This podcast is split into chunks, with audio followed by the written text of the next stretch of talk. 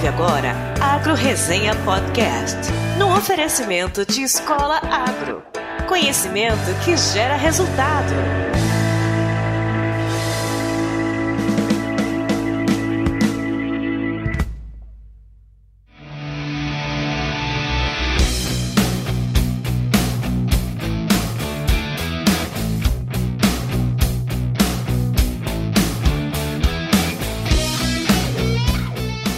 Olá, pessoal! Aqui quem fala é o Paulo Ozaki. Seja bem-vindo ou bem-vinda a mais um episódio do Agro Resenha. Como você sabe, a porteira desse podcast não tem tramela para quem busca se informar sobre assuntos ligados ao agronegócio.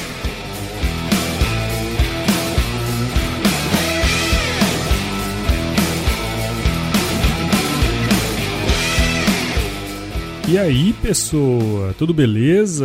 Ainda de ressaca e extasiado aí com o centésimo episódio, estamos começando o episódio número 101 do Agro Resenha, né? Afinal, a vida continua, né, cara? Só para você não esquecer, esse podcast faz parte da primeira rede de podcasts do agronegócio, a rede Agrocast. Então, se você tiver a fim de escutar outros podcasts do agro, conheça todos eles no www.redeagrocast.com.br e acompanhe as atualizações nas redes sociais. Muito bem, nesse episódio eu tenho a honra de trazer mais um convidado do Nordeste, dessa vez da minha querida Bahia, em mais um Histórias de Fazenda. E esse Histórias de Fazenda é com o pecuarista e batedor de esteira Rodrigo Bastos. Se você já participou de uma vaquejada, você vai saber o que significa essa expressão aí. Se você não sabe, vai ter que escutar o episódio até o fim. Olha só, segundo a Associação Brasileira de Vaquejada, a ABVAC, o surgimento das vaquejadas remonta ao sertão nordestino. Naquela época, cara, não tinha cerca, bicho. Imagina uma fazenda sem cerca. E aí, quando os animais eram marcados, eles eram soltos na mata, velho. E aí só depois de alguns meses que os coronéis eles reuniam ali os vaqueiros para juntar todo esse gado marcado. E foi aí que a técnica para pegar os animais foi desenvolvida, cara. Imagina o trabalho que isso aí não dava. Sair no meio do mato pegando gado marcado do coronel. Ave Maria, deve ser muito louco isso aí. E lá no site da Bevac também tem uma parte que conta a evolução da vaquejada. E que é bem bacana, eu vou contar aqui para vocês, ó, se liga nessa história.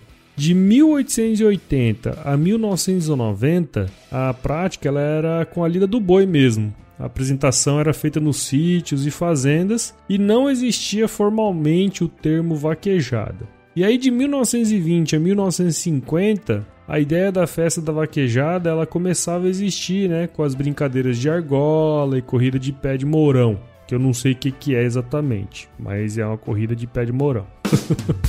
Eles falam que nesse período aí o Lampião, ele costumava participar dessas festinhas aí de argola nas fazendas dos amigos aí. E aí de 1960 aos anos 70 começam a ser disputadas as primeiras vaquejadas na faixa dos 6 metros. É, naquela época os eventos ainda eram de pequeno porte, a maioria era festa de amigos, né, com participação bem pouca assim de vaqueiro de verdade. E aí já em 1980 aos anos 90 foram feitas várias mudanças nas regras da vaquejada. A faixa de 6 metros, ela exigia muita força, né, do vaqueiro. Ela passou a ser de 10 metros, cuja principal característica é a técnica. Então, quando eles aumentaram a pista de 6 para 10, o pessoal conseguia utilizar melhor a técnica ali para fazer o jogo. E foi nessa época também que começou a ser distribuído o prêmio para os competidores, né? Mas ainda naquela época o público era pequeno. Já dos anos 90 até hoje,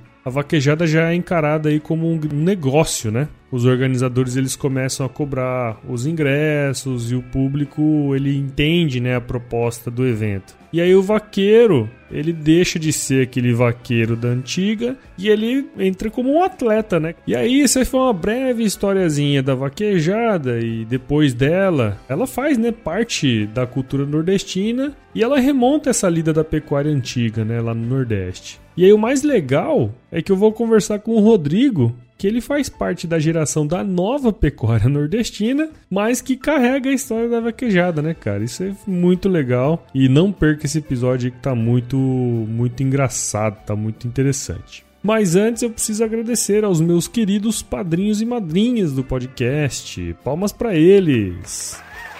Galera, vocês não sabem como o apoio de vocês é importante pro podcast, cara. Muito obrigado. E se você que está escutando também quer apoiar o podcast, entra no nosso site, o www.agroresenha.com.br e conheça os nossos planos que começam com valores a partir de R$ reais por mês. Cara, é muito baratinho. Também quero agradecer aos mais novos membros do nosso site, que são a Sara Campos, o Bruno Carlos, Rudimar Mafacioli e Raimundo Henrique. Valeu, galera! Sendo membro do Agro Resenha, todo o conteúdo do podcast vai chegar para vocês também por e-mail. Então, se você curte o Agro Resenha, se torne um membro, cara, e não deixe de indicar o podcast aí para aquele seu amigo que vive na estrada, né? O crescimento do podcast depende disso. E aí quando você for falar para ele como é que faz para assinar um podcast, você fala para ele que pode ser no iTunes, no Spotify, no SoundCloud ou qualquer um dos agregadores que tem aí na Apple Store, na Play Store. E caso você queira interagir comigo, escreva para contato@agroresenha.com.br, mande uma mensagem nas nossas redes sociais ou entre no nosso grupo do WhatsApp, cara, para conhecer outros ouvintes do podcast também. Eles estão espalhados pelo Brasil inteiro. Você viu aí no último episódio, né? O link de acesso está na descrição do episódio. Você também já pode adquirir diversos artigos do Agro Resenha Podcasts que estão disponíveis na Agromart Store. São camisetas, canecas, bonés e todas elas com estampas cheias de humor, né? Que é a marca registrada aqui do podcast. Comprando com o código hashtag AgroResenha, você tem 10% de desconto em qualquer artigo do site e ainda ajuda o papai aqui a comprar o leite das crianças, né? e agora, para finalizar, como você sabe, você tem 10% de desconto em qualquer curso online da Escola Agro. O que talvez você não saiba é que nessa terça-feira o nosso querido Ângelo Zelame vai dar uma palestra pra gente, cara, macroeconomia e os impactos no agro, em mais um webinário aí organizado por nós. Então não deixe de fazer sua inscrição em www.agroresenha.com.br barra webinário. O link vai estar aí na descrição desse episódio. Beleza? Agora sim, Vamos conversar lá com o Rodrigo. Firma o golpe aí que nós já já estamos de volta.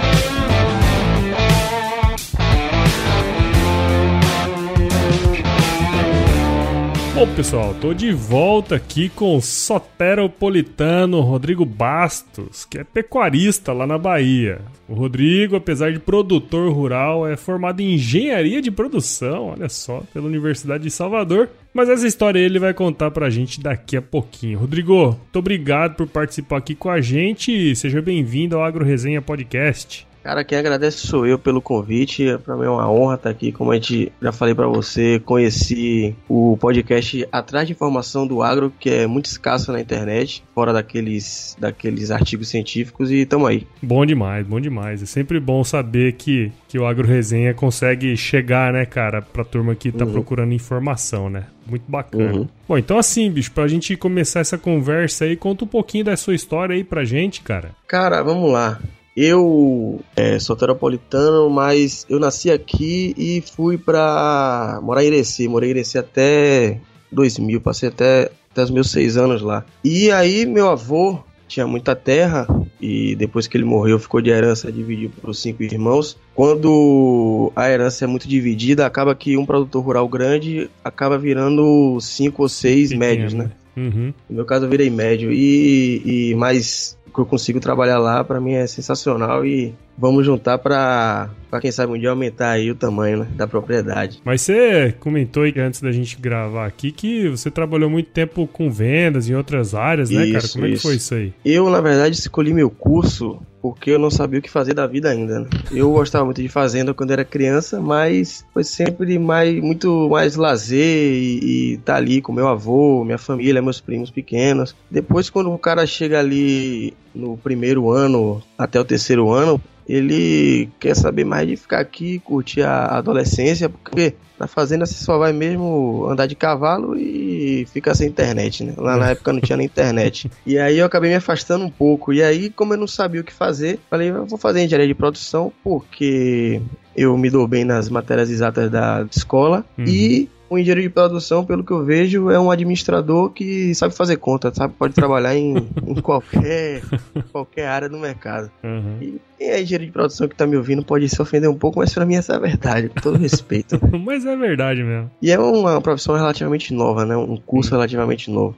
Aí eu entrei, fiz engenharia de produção, trabalhei um ano, quase um ano, 11 meses na, na Ford. A gente tem um polo petroquímico aqui, tem a fábrica da Ford. E dentro da Ford tem várias empresas terceirizadas da Ford, que prestam isso para a Ford, né? Que são multinacionais. Estagiei numa delas por um ano. Aí depois era muito longe de casa, eu pô, não me via trabalhando em fábrica. Surgiu a oportunidade de eu trabalhar com o comércio exterior perto daqui de casa. Olha só.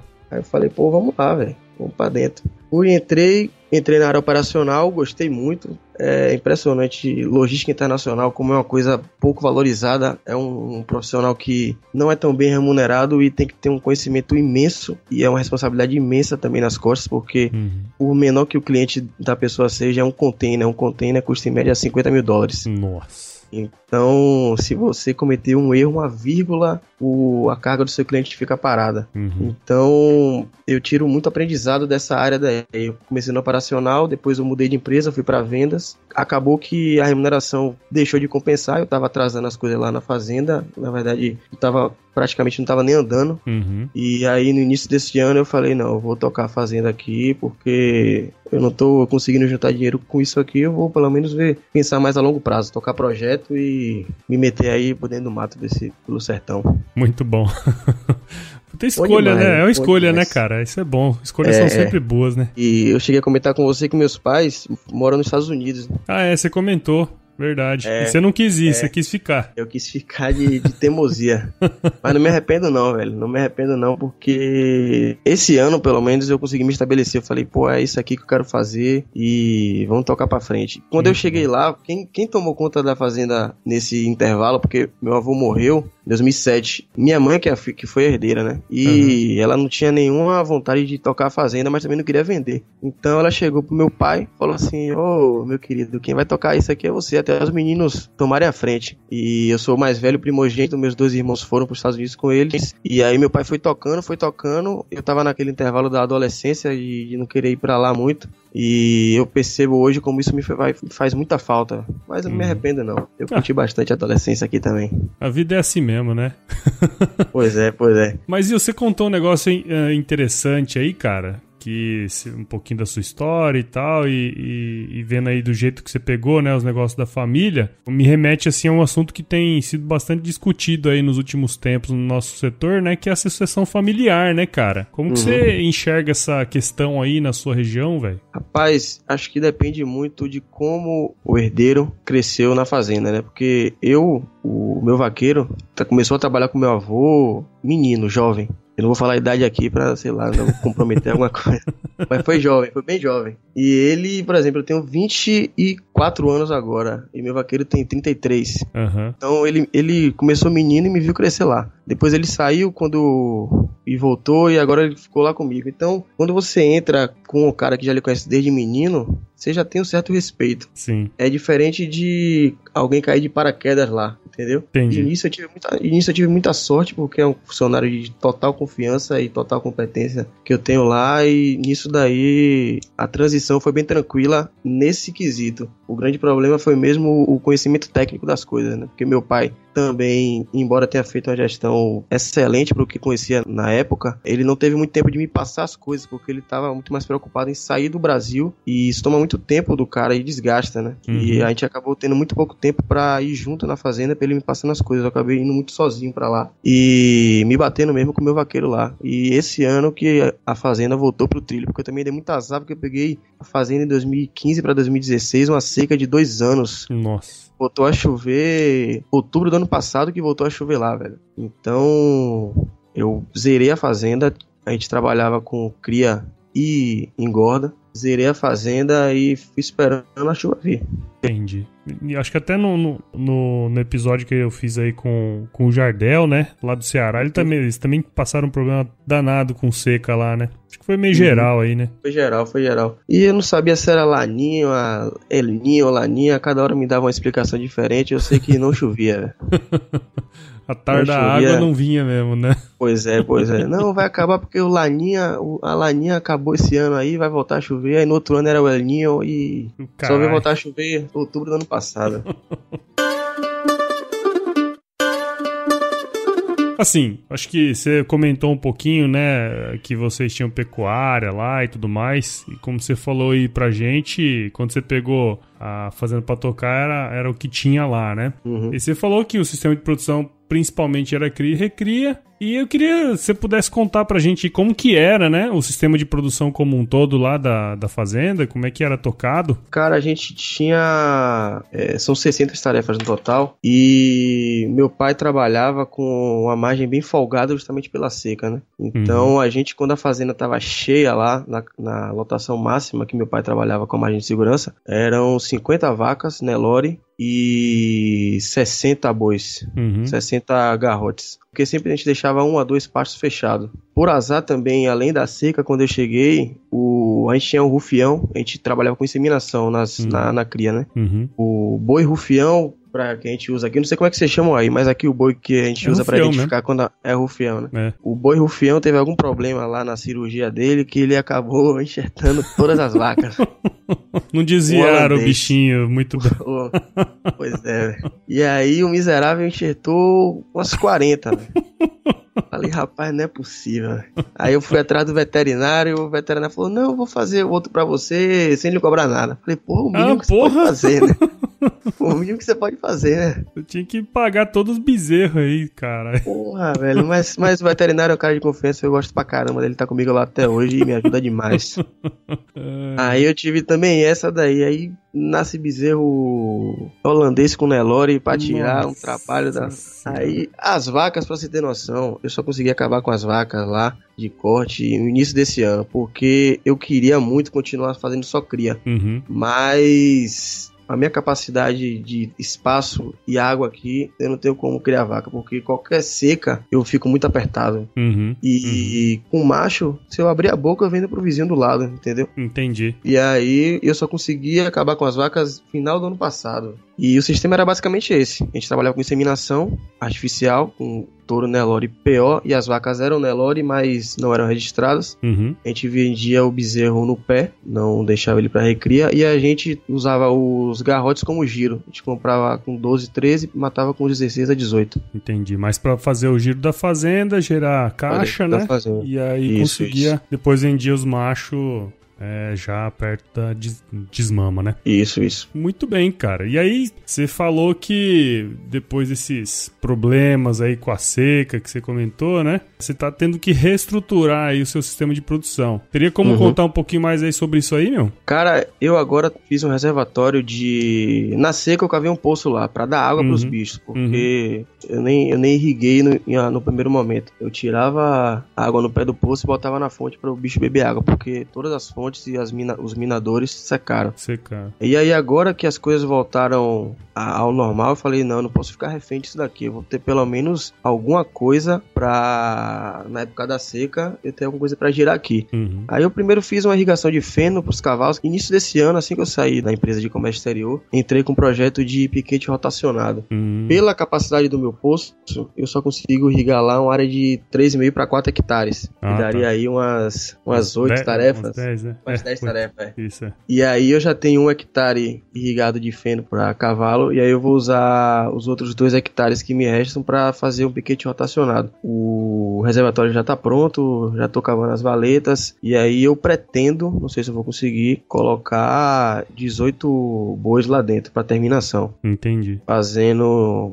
com suplementação, milho e confinamento. Aqui no Nordeste a gente só usa milho e confinamento e quando a gente tá engordando boi. E eu percebi uma vez eu tava tendo um curso de fábrica de ração, que no Sudeste vocês usam muito mais coisa na, na mistura, né, cara? É, Porque aqui, quando- on- quando a gente- aqui onde a gente tá, eu, eu fico em Mato Grosso, né? Então tem muito resíduo e outros produtos oriundos da agricultura, né? Então a gente tem aqui casquinha de soja, milho, caroço de algodão, torta de algodão, então uma série de coisas que dá pra usar, né? E inclusive o DDG, cara, que é da indústria de etanol de milho. Então, pô, aqui tem bastante opção, né? Bastante oferta. Isso. Eu descobri isso recentemente porque a gente no curso de fábrica de ração falou isso pro professor. Ele falou, pô, sério que vocês só usam isso aqui aqui? Ele falou, rapaz, só isso. E todo mundo na, na sala também só usava isso. Eu falei, bom, no, tô no mesmo barco que todo mundo aqui. E é tranquilo de comprar milho daí, ô, ô Rodrigo? É tranquilo, é fácil achar, mas a gente fica muito refém da variação. Às vezes Uhum. pipoca o, o preço do milho lá pra cima, às vezes fica no preço bom. Eu agora, como tô só com recria, eu comprei um lote de para fazer recria agora, eu tô dando só sal mineral, então eu não tô nem muito por dentro do valor do, do preço do milho. Uhum. Mas esse projeto de piquete rotacionado vai ser confinamento 10 e milho 24 horas por dia e mombaça. E aí me veio na cabeça aqui agora, mudando um pouco de assunto, sabendo aí que você tá na frente da fazenda, já tem um tempo que você tá tocando aí, né? É, Nos nossos episódios de histórias de fazenda, eu sempre peço pra turma contar um caos, né? Alguma coisa engraçada aí que já aconteceu na fazenda. Você tem algum pra contar pra nós aí, cara? Rapaz, eu tenho um bocado de meus primos pequenos. Quando a gente era pequeno, rapaz, era, era sensacional. Tem uma, velho, que eu mandar até um abraço pra ele. Eu vou até mandar esse episódio pra ele ouvir, Rafinha, meu grande, meu primão aí. É, a gente tava até na- nessa fazenda que, eu, que ficou pra mim. é, lá tinha muito pé de pimenta. Uhum. Ao redor da casa, não sei porquê, tinha muito pé de pimenta lá. Essa, essa não era a fazenda que os primos ficavam, a gente tava indo pra lá só é, aprontar mesmo, né? Caçar o que fazer, né? É, caçar o que fazer. Aí nessa de pé de pimenta, velho, Rafinha era um primo nosso que era o mais novo, e o mais novo sempre se lasca. né? Sempre se ferra. É sempre que se ferra. E aí eu, com muita malemolência, cheguei pro outro primo meu, Guilherme, e falei, Gil, pega uma pimenta dessa e fale pra Rafinha que você vai dar uma bala na boca dele, mande ele fechar o olho. Que aqui na Bahia tem essa de abre a boca e fecha o olho. Uhum. E ele foi lá e falou, Rafinha, abre a boca e fecha o olho que eu vou lhe dar uma bala. O Rafinha foi e, e acatou com o pedido. Na E inocência. aí, na inocência. E, aqui- e aí uma pimenta brava do pé na boca, velho. E aí foi um quebra-pau de taca, a gente andava de, de taca. E eu fiquei só dando risada e eu fui o grande... É, O grande babaca, né? É. o grande filho da mãe que, que causou a confusão. E os vaqueiros que estavam com a gente tentando separar, minha irmã também entrou no meio. Falei, rapaz. Mas tem várias. Tem outra também que um funcionário, esse não tá comigo, tá com meu tio. Ele morria de pavor de cócega, velho. E aí a gente juntava três a quatro primos pra prendia ele e dava cócega, velho. E ele, pra gente parar de fazer cócega nele, ele começou a dizer cosca mata, cosca mata. Correr pra dentro do pasto, correndo dentro do pasto, por dentro do arame farpado, pulando seca, aí gritando cosca mata, cosca mata. E com aquele sotaque nordestino, o sotaque de baiano já é engraçado. Agora no interior do Nordeste, mais ainda, velho. E tem É. ou- outras várias, Tem mas várias essas aí, né? foram as que mais marcaram, velho. Legal. E é sempre, sempre história de infância é mais legal, né? Quando o cara não bebe, o cara curte É. só pelo prazer da vida mesmo. É verdade, cara. É, e voltando um pouco aí, você até comentou rapidamente é, a questão do- dos cavalos aí, né? Então, dentro de toda essa reestruturação que você tá fazendo lá na propriedade, você enxergou, né? Essa oportunidade aí que foi a criação de cavalo para vaquejada. Conta um Isso, pouquinho isso. mais sobre isso aí pra galera entender, inclusive eu aí que não sei nada sobre isso aí. É um negócio que eu não recomendo ninguém entrar, porque Criar cavalo é sempre um problema. Rapaz, e quando, quando o mosquitinho morde, o vírus pega você, só pensa nisso. Safadão, eu vi até o vídeo de Safadão agora que entrou nisso daí. Ele falou: Rapaz, eu tô cantando show agora pensando em boi. Tem um vídeo dele, eu vou até procurar depois pra ele mandar no, depois. É, e é a verdade, velho. O cara começa. é, eu tava na, naquela seca que eu já, como já falei. Eu uhum. falei, pô, minha fazenda tá aqui sem nada, velho. Eu, eu, vou trazer meus amigos pra cá pra curtir, tomar uma cerveja e não tem nada aqui, velho. Vou pelo menos botar cavalo aqui, porque eu já tô com poço, faço uma irrigação. Boto um cavalo, eu sempre gostei de trabalhar com cavalo no campo. Uhum. Manga larga é sensacional, show, mas eu gosto mais de trabalhar com boi. Entendi. Falei, vou botar aqui é, quarto de milha, que é, é dá pra vaquejada, assim, vaquejada. Na época tava um zum zum zum que vaquejada ia ser proibida e tal. Eu falei, não, se não der vaquejada, tem três tambores, tem, tem ranch sorte, tem timpane, tem baliza, tem um bocado de coisa pra eu fazer uhum. aqui. Mas a princípio era hobby. Entendi. Só pra ter lá um cavalo na baia e, e montar, achar bonito, bater foto. Só que aí caí no, no cacete da vaquejada.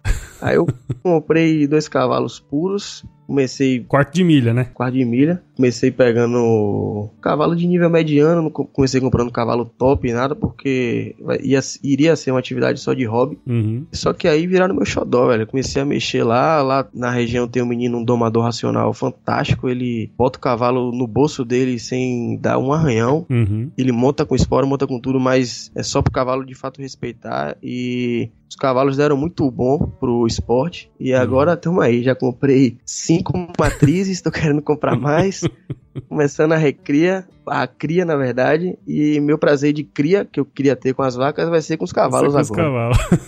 É. Oh, só pra, pra, a título de curiosidade, acho que muita gente aí, principalmente que não é do Nordeste, pode ser que não, não saiba, mas como é que funciona a vaquejada mesmo em si, assim? Como é que é esse negócio? Cara, é assim, é dividido em categorias, né? Uhum. Amador, aberta, profissional, profissional light toda categoria corre da mesma forma. Uhum. O vaqueiro vai lá, compra a senha. A senha é uma corrida dele. Essa senha, dependendo, pode variar se for uma vaquejada pequena, 200 reais. Uhum. Se for uma vaquejada imensa, como é, por exemplo, a, a de Serrinha aqui na Bahia, a uma ficha, uma senha chega a 1.500 reais. Porra. É, só pra você correr três bois, botar no chão e se você errar o primeiro, vai embora. Entendi. E aí, na primeira rodada, todos os competidores correm. Atualmente, a categoria profissional tem que derrubar três bois direto, sem errar nenhum. Uhum. Não tem segunda chance. Na categoria amador, às vezes eles colocam um, boi de reposição. Então, se você errar o primeiro boi, você tem mais uma chance de, de, de botar. Uhum. E aí todos os competidores correm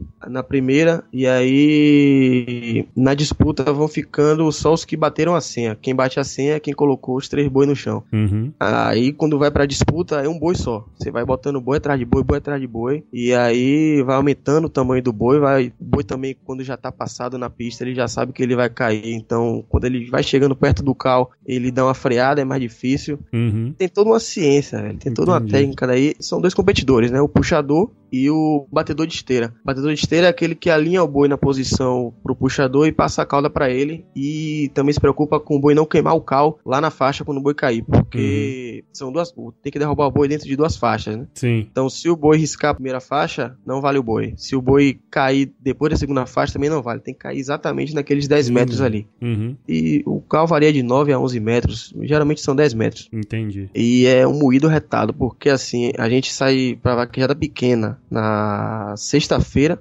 e só chega domingo ou talvez segunda-feira no outro dia, de manhã.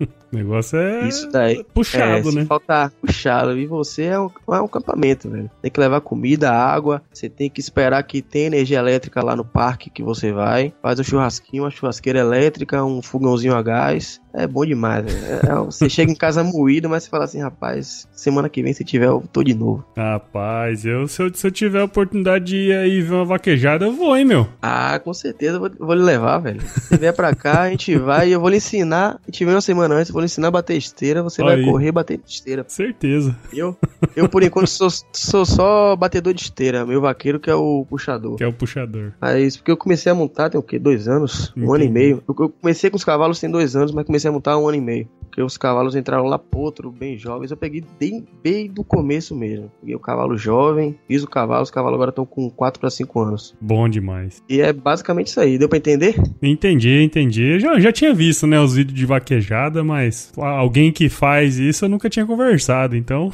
já valeu, né, cara? Qualquer dúvida aí é, é muito bom, é bom demais. Aí quando eu tiver um batedor de esteira exemplar, eu vou começar a puxar um rabo do boi aí, que já, aí já é outros 500. É outros 500, é outra, outra, outro treinamento. Exatamente. Bom demais, cara. Rodrigão, Agradeço muito, cara, sua participação aqui no Agro Resenha. Espero que os nossos ouvintes aí tenham gostado da sua história, né, cara? E que possa se inspirar em você também, ter voltado pra fazenda, enfim, ter todo esse espírito uhum. empreendedor aí também, né, de, de fazendeiro, de tá sempre tentando melhorar e ver as oportunidades e começar a trabalhar, né, cara? Parabéns aí pelo seu trabalho, velho. Obrigado, meu trabalho tá só no começo. Queria deixar também aqui que daqui a uns 5 anos, com certeza esse programa vai estar tá estourado. Daqui a uns 5 anos eu quero voltar aqui porque eu quero corrigir alguma besteira que eu tenha falado. e também dizer se o, o, projeto que eu tô começando agora deu certo. Né? Claro, claro, pô. Nós vamos, nós vamos falar, com certeza. Vida é, longa aí, né? É, com certeza. Mas valeu, parabéns pelo trabalho de você aí, velho. Você com certeza ajuda muita gente. Como eu falei, quando eu comecei a contar minha história para você, eu falei, pô, até que eu tenho uma história já legal para agregar na vida de alguém, né? É isso aí, cara. Todo mundo tem alguma história boa para contar, né? Não, mas eu não tinha, eu não tinha, eu não tinha essa história boa. Eu, ah, é? eu antes de entrar na fazenda, eu era só um aquele funcionário padrão, Entendi. administrativo, é. Mudou muita coisa, mudou muita coisa. O agro é sensacional. Muito bom, cara. E, e pra gente encerrar aí, como que a galera pode acompanhar o trabalho seu aí, é, Rodrigo? Eu recentemente abri o Instagram da Fazenda em junho. Abri o Instagram da Fazenda, é uhum. arroba fazenda BVR. Uhum. de bola, V de vaca, R de Rodrigo. Boa Vista do Retiro, BVR. Pra mostrar, divulgar também os cavalos. Os cavalos começaram a sair agora pra vaquejada. Uhum. Tem alguns Instagrams de fazenda aí que eu curto muito e falei, pô, quero fazer um negócio parecido com esse aí, porque é legal, legal. você mostrar seu trabalho. Então a galera pode me seguir lá. E só isso por enquanto. Muito por bom. Por enquanto ainda não, ainda não temos site, não, mas tá, tá nos projetos aí. Logo, logo, logo, logo. Logo, logo. Então, cara, vamos pro nosso quiz aí, não? Vamos, vamos. Então, vambora. Quiz! Rodrigão, fala pra nós aí qual que é a sua música antiga favorita, cara. Rapaz, eu. eu não me preparei pra esse momento, né?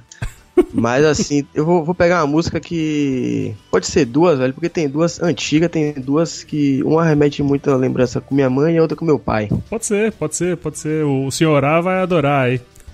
Ele vai ter que arranjar um jeito de pôr.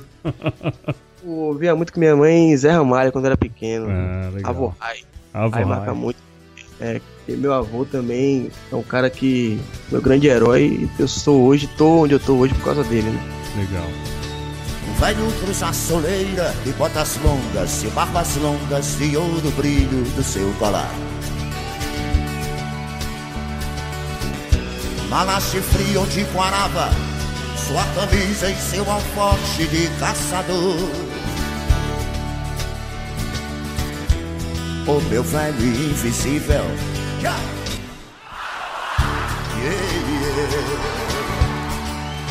Yeah, E a outra? E a outra é que eu ouvia muito com meu pai no carro, é de Purple, velho. Olha aí. De Purple. Eu, eu sou muito hardcore e metal hoje em dia, né? E meu pai foi quem me introduziu o rock com o hard rock antigo, White Snake de Purple. E pode ser Black Knight. Black, Black Knight é uma música. O senhora vai gostar, viu? Ele tá. Ele sempre fala aí, ó. Os caras ficam pedindo sertanejo. Ah, de rock também? Curte, curte. Aí, aí valeu a pena colocar duas aí. Bom demais, bom demais.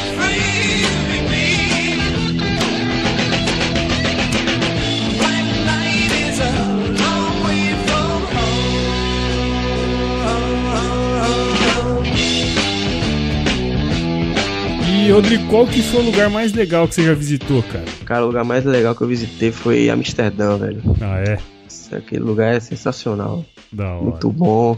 todo mundo educado, a galera anda de bicicleta, você fica sossegado. Bom demais. Muito bom. E na cozinha, cara, qual que é a sua especialidade? O que, que você leva pra fazer nas vaquejadas?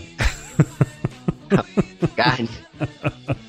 Carne de preferência já temperada.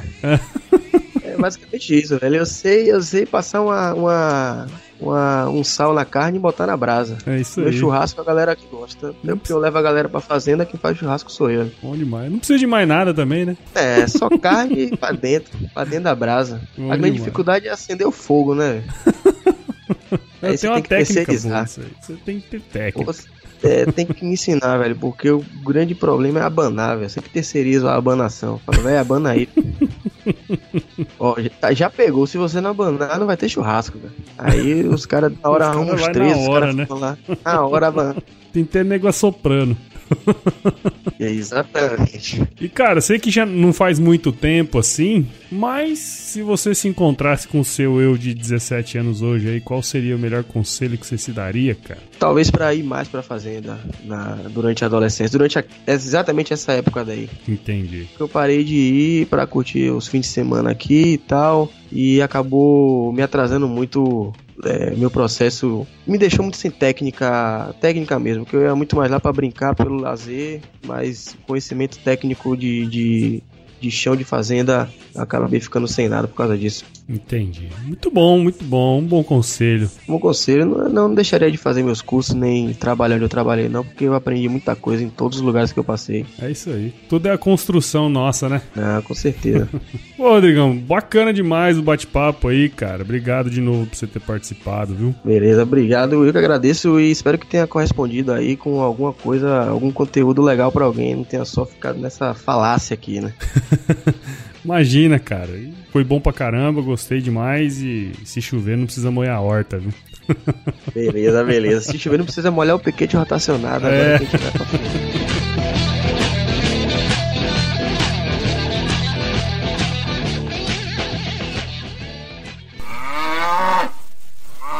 Você também já pode adquirir os diversos.